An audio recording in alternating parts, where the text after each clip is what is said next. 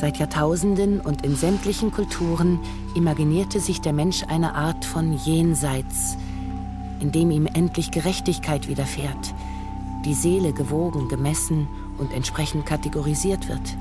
Die Guten ins Töpfchen, die Schlechten ins Kröpfchen. Himmel, Hölle, Fegefeuer. Eine lange Brücke, über die man gehen muss. Ein Fluss, den man zu überqueren hat.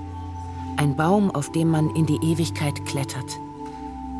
Götter mit Tiermasken. Unsichtbare Geister oder Richter, die dann doch wie Menschen aussehen, damit wir überhaupt verstehen, was mit uns geschieht. Ist der Haken an diesem Jenseits nicht schon immer, dass es dort ganz anders zugehen soll als hier auf der Erde, es dann aber dort genauso aussieht, als hätte man es dieser schäbigen Erde nachgebildet? Wie können wir also ernsthaft dort eine andere Form von Gerechtigkeit erwarten? Und wenn es diese andere Form tatsächlich geben sollte, wäre sie erstrebenswert? Könnte sie uns tatsächlich für die ganze Misere hier unten entschädigen?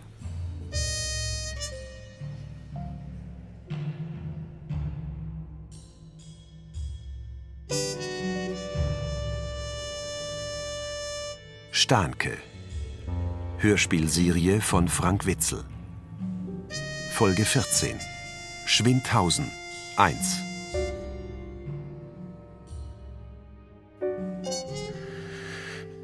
Ich bin der Angeklagte. Darüber besteht keinerlei Zweifel. Und zwar bist du des Vergessens angeklagt. Ja, des Vergessens. Ihr seid so ungerecht. Wie kann man jemand anklagen, nur weil er etwas vergessen hat? Ja, das stimmt eigentlich. Ist man denn nicht unschuldig, wenn man alles vergisst, wenn man nichts mehr weiß? Es gibt doch auch mildernde Umstände, wenn ich jemanden im Suff umfahre, weil ich dann nur eingeschränkt zurechnungsfähig bin.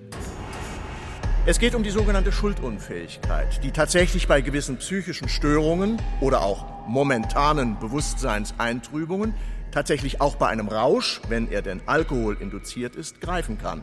Ja, aber das trifft doch dann genau auf mich zu. Also Sie wollen sich wochenlang bis zur Bewusstlosigkeit betrunken haben? Nein, Unsinn. Keinen Tropfen habe ich angerührt, also kaum was.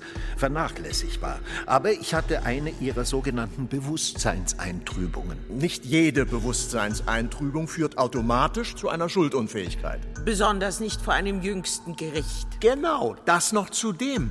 Was soll das denn groß gewesen sein bei Ihnen? Ja, das kann ich Ihnen eben nicht sagen. Dann haben wir vielmehr Sie als Angeklagter ein Problem. Denn in der Regel muss man vor einem ordentlichen Gericht. Übrigens auch vor einem außerordentlichen Gericht, um das es sich hier in diesem außerordentlichen Fall von außerordentlicher Vernachlässigung der eigenen Charakterbildung auch handelt. Vollkommen richtig. Muss man folglich, wie bereits ausgeführt, sowohl vor einem ordentlichen als auch einem außerordentlichen Gericht für seine Handlungen einstehen Deshalb beantrage ich den Angeklagten wegen mehrfachen Mordes in Tateinheit mit mehrfacher Brandstiftung, in Tateinheit mit mehrfachem betrügerischem Erschleichen von öffentlichen Geldern, in Tateinheit mit dem Missbrauch von Amtsdienst und Berufsbezeichnungen zu einer überlebenslangen Freiheitsstrafe mit anschließender Sicherheitsverwahrung Gemach, zu verurteilen. Gemach, lieber Herr Staatsanwalt, so weit sind wir leider noch nicht. Erst einmal muss unser Angeklagter auf Herz und Nieren geprüft werden. Und das heißt? Das heißt genau das, was es heißt. Die Nieren werden gewogen, das Herz wird gewogen, die Seele, falls die sich noch irgendwo auffinden lässt, das Gewissen, obwohl ich da erst recht meine Zweifel hege. Vollkommen berechtigte Zweifel, hohes Gericht. Ja, das ausgerechnet Sie mir in den Rücken fallen. Ich verstehe nicht. Ist Ihnen nicht gerade neulich auch erst ein Fehler unterlaufen? Ein nicht gerade kleiner Fehler, der immerhin dazu geführt hat, dass ein Prozess geplatzt ist? Geplatzt, weil Sie befangen waren? Halt, halt. Hier geht es mal wieder alles kreuz und quer durcheinander. Ein Staatsanwalt kann gar nicht wegen Befangenheit abgelehnt oder gar angeklagt werden. Nicht? Aber ich dachte. Tja, was der Laie sich so zusammendenkt. Ja, aber Sie haben doch. Ich meine, der Prozess wurde doch abgebrochen, weil Sie. Ja, ich hatte tatsächlich einen Fehler gemacht, allerdings nur in der Formulierung der Anklageschrift, die sich als unzureichend konkret. Aber was soll ich Sie mit solchen Details langweilen? Heute und hier wird schließlich Ihr Bewusstsein verhandelt. Fehler können uns allen unterlaufen. Allerdings dieses eigenartige Vergessen, das Sie für sich in Anspruch nehmen wollen, das kann ich beim besten Willen nicht nachvollziehen. Ich kann mich nicht erinnern, je etwas vergessen zu haben. Genau das ist der Punkt. Ha, genau. Merkt er denn nicht, was er da sagt? Und wenn er es schon nicht merkt, warum weist ihn dann niemand auf seinen Lapsus hin? Starnke? Die Richterin? Also wenn hier einer unzurechnungsfähig ist, dann dieser Staatsanwalt. Psst. Er kann sich nicht erinnern, je was vergessen zu haben. Das ist doch das große Mysterium des Vergessens, mit der das Bewusstsein in seiner maßlosen Selbstüberschätzung nicht zurechtkommt. Natürlich gaukelt genau dieses Bewusstsein einem beständig vor, dennoch alles zu wissen. Nur darum ist das Vergessen so bedrohlich für uns, weil es uns zeigt, dass es noch etwas anderes gibt, etwas, das außerhalb unserer Kontrolle liegt. Das wundert mich jetzt aber doch, solche Worte ausgerechnet aus deinem Mund zu vernehmen. Ganz neue Töne sind das, die du da anschlägst. Das habe ich nämlich alles auch schon ganz anders gehört von dir. Oder gelten diese weisen Sätze wieder einmal für alle anderen, nur nicht für dich selbst? Wieso? Ich weiß gar nicht, was, was ich meine. Genau, das kann ich mir vorstellen. Es fällt dir ja generell eher schwer herauszufinden, was ein anderer meint. Aber wahrscheinlich liegt es an der Atmosphäre hier. Das jüngste Gericht. Da passt man sich eben entsprechend an. Hast dich ja auch sonst ziemlich in Schale geschmissen. Ist der Frack aus dem Kostümverleih? Das ist ein Stresemann. So? Mhm. Man weiß eben, was ich gehört. Schließlich bin ich hier als Kronzeuge geladen. Habe ich es mir doch gedacht. Und da gilt natürlich auch die Kronzeugenregelung. Das heißt, du kommst mal wieder mit heiler Haut davon. Wie immer. Mhm. Dürfte ich um etwas Ruhe bitten? Schließlich ist das hier kein Kaffeekränzchen, zu dem wir uns eingefunden haben, sondern eine sehr ernste Angelegenheit. Es geht quasi um Leben und Tod. Um meinen Tod zum Beispiel. Und um meinen Tod. Und natürlich um meinen. Aber was redest du denn da, Birgit? Du bist doch gar nicht tot. Ich meine, ich hab dich doch noch vor wenigen Stunden. Ja, so schnell kann es manchmal gehen. Ja, aber das ist doch unmöglich. Du bist doch weggerannt im Stadtpark. Gut, du warst aufgebracht, aber quicklebendig. Beruhige dich mal wieder. Ich leihe hier nur der einen grausam ermordeten Frau aus Grünsheim meine Stimme. Und ich leihe meine Stimme der zweiten. Aber geht denn sowas? Ich meine, kann man denn stellvertretend ich meine, mir kann es egal sein. Ich habe damit ja nichts zu tun. Das ist übrigens der Kardinalfehler, den die meisten Angeklagten machen. Was? Dass sie meinen, vor Gericht reiche eine einfache Unschuld aus. Etwa nicht? Schon deshalb empfiehlt sich ein Strafverteidiger. Der kann solche laienhaften Fehlmeinungen leicht ausräumen. Ist diese einbalsamierte und überlackierte Leiche da vorn eigentlich Starnkes Vater? Nein, das ist, so viel ich weiß, der punksierte Leichnam aus Tiefenroda. Obwohl sich eine gewisse Ähnlichkeit nicht verleugnen lässt. Er war schon immer ein eitler Pfau. Und als junges Mädchen, da weiß man eben nicht, was das tatsächlich bedeutet. Im Gegenteil. Da fühlt man sich geschmeichelt, dass so einer sich zu einem herunterbegibt. Äh. Wie ich meine dämlichen und unzulänglichen Eltern mit ihrer spätviktorianischen Moral verfluche, die mir nichts, aber auch gar nichts Brauchbares mit auf den Weg gegeben haben. Abgesehen von der Truhe mit der Aussteuer, aber das war's dann schon. Dämliche Stickereien, mit denen meine Mutter und ihre ihr um nichts an Blödheit nachstehenden Schwestern die ganzen stumpfen Abende vertrödelt haben, in denen sie, eingekerkert von ihren Ehemännern im Trautenheim, sich sonst gegenseitig die Schädel eingeschlagen hätten aus reiner Trostlosigkeit. Dass sie aber auch nicht mal das eine Fünkchen Mut aufgebracht haben, mir gegenüber wenigstens eine, eine Andeutung zu machen, wie es in der Welt tatsächlich zugeht. Vor allem im besagten Eheleben. Das verzeih ich Ihnen nie. Dafür hast du das alles ja ganz wunderbar an deinen Sohn weitergegeben. Was willst du damit sagen? Na, was schon? Warum haben wir uns denn hier eingefunden? Das willst du mir jetzt auch noch in die Schuhe schieben? Was heißt das auch noch? Was denn außerdem? Ihr macht es euch einfach. euch haben einfach die unfähigen Eltern versaut. Eine wunderbare Ausrede. Freispruch für euch alle. Dürfte ich Sie kurz etwas fragen? Ach, Herr Neuwirth.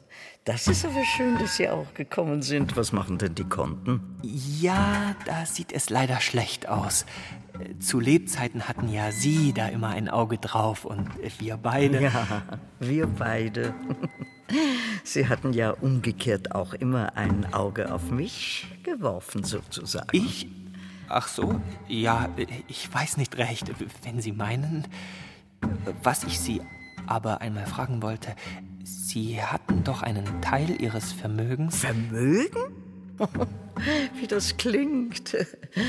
Wissen Sie, mein Vermögen, das stieß immer sehr schnell an das Unvermögen meines Gatten. Und Sie wissen ja, gegen Dummheit kämpfen Götter selbst vergebens. Ist das da vorne eigentlich der Herr Gemahl? Das? Ja. Dieser bronzierte Leib? Ja. Zur Verehrung aufgebahrt? Genau. Wo denken Sie hin? Und soviel ich weiß, lebt mein Göttergatte noch. Ja, äh, leider.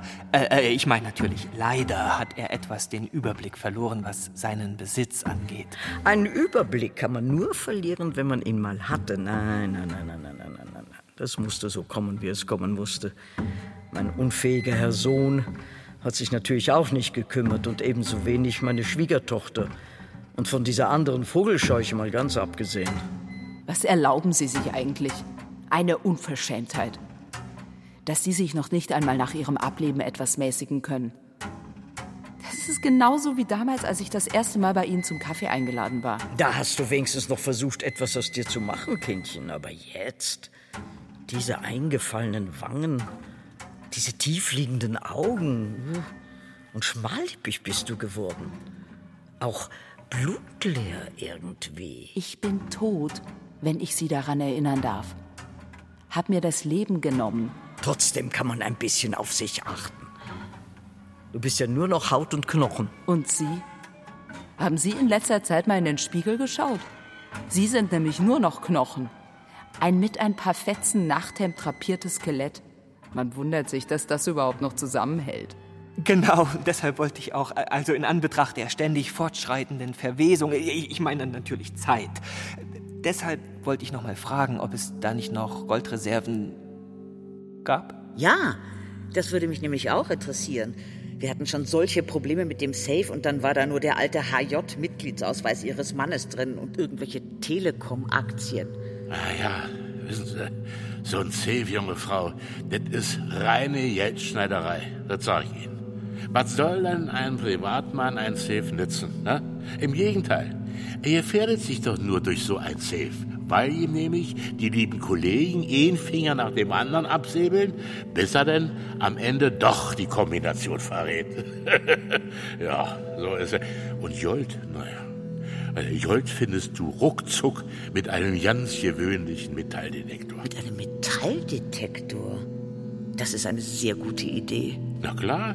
Ja, ich kann Ihnen da was super Günstiges besorgen. Ja, kein Problem. Bis wann bräuchten Sie denn das Ding? Äh, da wäre ich dann übrigens zur Abwechslung auch sehr gern dabei, wenn Sie da das Haus absuchen. Und dabei könnten wir vielleicht auch noch die ein oder andere Sache besprechen, was die Vermögensverhältnisse meines Schwiegervaters angeht. Ja, super gern.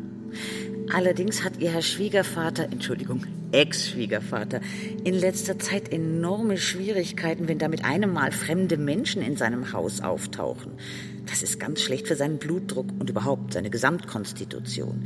Die Demenz nimmt dann schlagartig zu und er weiß gar nicht mehr, was er sagt oder tut. Deshalb hat er mich auch schriftlich übrigens beauftragt, niemanden, außer mir natürlich, das Haus betreten zu lassen. Also. Und eine etwaige Zuwiderhandlung mit allen gegebenen Mitteln, wenn nötig sogar mit Polizeigewalt, zu verhindern. So geht das jetzt wirklich nicht. Ich bin übrigens nur noch stellvertretender Geschäftsführer. Aber wie? Aber. Nein. Das können Sie mit mir nicht machen. Sich einfach so aus der Verantwortung stehlen? Ich musste leider ganz kurzfristig meine Firma überschreiben. Ich übrigens auch die meine. Das ließ sich leider ebenfalls nicht verhindern. Oh, das ging aber mal überraschend schnell und reibungslos. Hätte ich gar nicht erwartet. Sie haben also die Firma. Aber warten Sie mal, hätte ich da nicht dabei sein müssen? Äh, wenn Sie mir die Firma und geht das überhaupt so einfach bei einer GmbH? Wie ist denn da die Rechtslage? Da müssen Sie sich gar nicht den Kopf zerbrechen. Sie haben mit der Sache nicht das Geringste zu tun. Ich verstehe nicht, die ganzen Unterlagen, Ihre Beziehungen in die USA, dann nach Tiefenroda, Ihre ganzen Machenschaften. Was ist damit? Wir hatten doch vereinbart, dass ich die Firma, also dass ich das alles übernehme. Und dass Sie noch einmal davonkommen, quasi. Sie wissen ja noch nicht mal über die Rechtsform von dem Bescheid, was Sie so laienhaft Firma nennen. Und wie gesagt, all das von Ihnen aufgeführte hat dazu geführt, dass ich meine Position als Geschäftsführerin zusammen mit meinen Anteilen als Eignerin habe veräußern müssen. Aber an wen denn so schnell? An die Sekte? An die SSM? An mich natürlich. Aber das geht doch nicht. Ich meine, Sie, Sie haben doch selbst Dreck am, am, am Stecken. Deshalb habe ich auch umgehend die Konsequenzen gezogen und meine Stellung innerhalb der Dachorganisation für Pflegeeinrichtungen mit Wirkung vom gestrigen Tage zur Verfügung gestellt und meine Anteile als Eigner derselbigen veräußert. Aber. Aber. Aber. An wen möchten Sie wissen? Aber ich meine, ja, ja. An mich natürlich. Und es betrifft auch das alte Jagdschlösschen in Sigolfing? Ich meine, sind da irgendwelche Veränderungen zu erwarten? Veränderungen baulicher oder organisatorischer Art?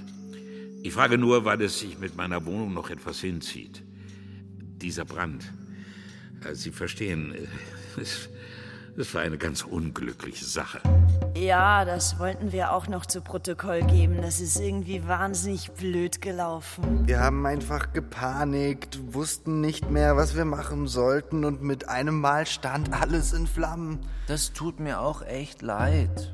Ich hatte einfach ein super schlechtes Gewissen. Hast du? Warum das denn? Das ist doch völliger Quatsch. Ich meine, wenn einer der Leidtragende ist, dann du doch. Und dass wir dich, ich meine, deine Leiche verbrennen wollten, dafür kannst du doch nichts. Im Gegenteil, das war irgendwie echt scheiße. Ja, klar. Irgendwie schon. Aber ich habe mir das selbst eingebrockt, weil. Weiß nicht. Ich wollte euch einfach auch mal was geben können und nicht immer nur bei euch abhängen und eure Ravioli essen und euer Dope rauchen. Ja, ja, ist schon gut. Nein, echt. Und ich habe gedacht, wenn ich da diesen Kiosk mache, Montag früh, kaum Betrieb in der Stadt. Was heißt Kiosk machen? Naja, dem eben die Kasse leer räumen. Dann hätten wir alle was davon. Wie, du hast einen Kiosk überfallen? Ja, hab ich. Bin ich auch nicht stolz drauf. Habe auch die Quittung kassiert. Anstatt dass er sich ruhig verhält, hat mir der Alte genau in dem Moment, wo ich mich umdrehe, um abzuhauen, zack, noch eine mit dem Baseballschläger drüber gezogen. Aber das heißt. Das heißt, Sie waren schon angeschlagen? Darum bin ich dir doch überhaupt vors Auto. Und was ist eigentlich aus dem Geld geworden? Wie viel war das ungefähr? Ich frage nur Interesse halber. Ja, genau. Und ich frage nur Interesse halber, ob du das Geld dabei hast, weil ich den Herrschaften hier sonst mal erzähle, was für eine Art Doktor du wirklich Ach, bist. Wie denn? Wa- Was? So sieht's nämlich aus. Äh, Was ist denn das für ein Blödsinn? Erstens habe ich nie behauptet, Doktor zu sein. Und zweitens bin ich garantiert kein Mediziner, der. Man muss kein Mediziner sein, um Menschen ins Jenseits zu befördern. Wahrlich nicht. Ich weiß, von was ich rede. Stecken wirklich Sie da dahinter? Ich meine mit Sandra? Natürlich nicht. Äh, Das war. Es tut mir leid. Ich wäre wirklich gekommen. Ich weiß, das klingt jetzt im Nachhinein so hohl, aber ich wollte wirklich kommen. Ich meine, ich weiß nicht, ob es was gebracht hätte, so ein Wochenende in so einer Villa. Es geht ja nicht ums Wochenende, sondern um uns. Ach, wenn du gekommen wärst, dann hätte es was gebracht. Egal wo, egal wie. Ja, ich weiß. Es tut mir auch wahnsinnig leid. Aber in dem Fall, also da. Da konnte ich ja nun Herr tatsächlich. Stanke, äh, Herr Stanke, Ja. könnte ich Sie mal für einen Moment sprechen? Was ist denn? Erinnern Sie sich noch an mich? Ehrlich gesagt nicht. Tut mir leid. Äh, Sie hatten mal eine Autopanne. Das ist schon einige Zeit her. Autopanne, Autopanne. Nein, ich weiß wirklich nicht. Wissen Sie, ich bin sehr viel unterwegs. Mit dem Auto. Ich bin so eine Art Vertreter, Ja, ja, ich Sie weiß, wissen. was Sie sind. Ich meine, was Sie machen. Ach so. Ja gut, dann, dann haben wir uns also irgendwann mal getroffen. In welchem Zusammenhang sagten Sie? Sie hatten auf einer Autobahnraststätte in der Nähe von Diemelsbach eine Autopanne. Das war an einem Sonntag und ich habe sie von dort mitgenommen. Ja, ja, genau. Jetzt fällt's mir auch wieder ein. Diemelsbach. Das war die ehemalige Bundeswehrkaserne. Oder war es eine Kaserne der Amis, die in den größten Indoor-Spielplatz Deutschlands umgebaut werden sollte? Nein, nein. Hören Sie, das war bei uns in Dormelfeld. Bei uns war das. Ein wunderbares Grundstück. Riesig. Acht Hektar mit den entsprechenden Hallen. Alles ganz wunderbar. Nur von den Altlasten. Da haben Sie nichts gesagt. Kein Sterbenswörtchen. Das ganze Erdreich musste abgetragen werden, weil das Öl von den Panzern und. Ja, ja, die Altlasten. Dann war das in Diemelsbach mit der alten Schlossruine, von der wir über 1000 Anteilsscheine ausgegeben haben an die Bevölkerung, um gemeinsam 2500 Anteilsscheine, um genau zu sein. 2500 mal 1000 Euro. Ganz genau. Das war die Idee. 1000 Euro, das kann doch jeder mittelständische Haushalt aufbringen. Und damit ist er Miteigentümer der alten Schlossruine in Diemelsbach. Das war in Dreifaltigstetten. Das Schloss der Grafschaft von Dreifaltigstetten. 2500 mal 1000 Euro plus Zinsen für zwei Jahre wohlgemerkt, die wir zurückzahlen mussten. Das waren knapp drei Millionen, die unsere kleine Gemeinde auf einen Schlag aufbringen musste. Ja, aber wieso denn? Ich verstehe nicht. Die Leute sind doch drauf angesprungen, haben doch gekauft. Konnten sich aber untereinander nicht einigen, was mit dem Schloss geschehen sollte. Waren Sie schon mal auf einer Mitgliederversammlung, an der 2500 Personen teilnehmen? Können Sie sich das vorstellen? Aber was war das denn sonst in Diemelsbach? War das diese Überkuppelung? Vielmehr Untertunnelung? Ich meine. Das große Konzerthaus. Stimmt. Hm. Das große Konzerthaus, das große Konzerthaus. Richtig. Sind Sie nicht selbst auch Sänger? Tenor? Äh, Pianist. Pianist, richtig. Ja, genau, das war Ihre Idee. Sie hatten doch auch Eigenkapital, wenn ich mich richtig erinnere. Äh, es war Ihre Idee. Und ja, das Eigenkapital, wie Sie es nennen. Immerhin dann doch 10.000 Euro, das haben Sie vorsorglich an sich genommen. Und das wird unter anderem auch Gegenstand der Anklageschrift sein, zu deren Verlesung wir nun endlich kommen. Wenn ich also den Herrn Staatsanwalt bitten dürfte, bitte Ruhe im Saal, bitte absolute Ruhe. Ja. Hohes Gericht, sehr verehrte Nebenklägerinnen und Nebenkläger. Es kommt nicht oft vor, dass mich ein Fall persönlich so berührt wie dieser. Und ich spreche hier nicht von meinem Bruder, der, wie Sie vielleicht wissen, auch ein Betroffener ist. Sie verstehen es schon, die Menschen bei ihren unerfüllten Sehnsüchten und Wünschen zu packen. Ja, das kann schon sein. Aber besser als bei Ihren Ängsten. Ja, da haben Sie recht. Das ist eher mein Metier. Als Pianist? Da spielen Sie doch auch auf der Klaviatur der Sehnsüchte oder etwa nicht? Wenn man mir die Gelegenheit geben würde, vielleicht. Aber die hatte ich ja nie wirklich. Vielleicht kann man da doch noch was machen, da in, in äh, Giebelsbach. Diemelsbach. Ja. Nein, nein, äh, lassen Sie mal, der Zug ist abgefahren. War schon damals abgefahren. Ich habe ein anderes Betätigungsfeld mittlerweile. Wenn man das so nennen kann. Ach, interessant. Was denn, wenn ich fragen darf? Wieder im Bereich der Kunst? Nein, nein, der habe ich ganz den Rücken gekehrt. Ich betreibe jetzt anatomische Studien.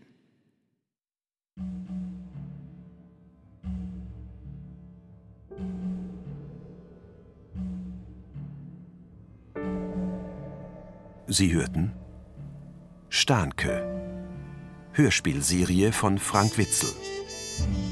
Folge 14 Schwindhausen 1 Produktion Bayerischer Rundfunk 2018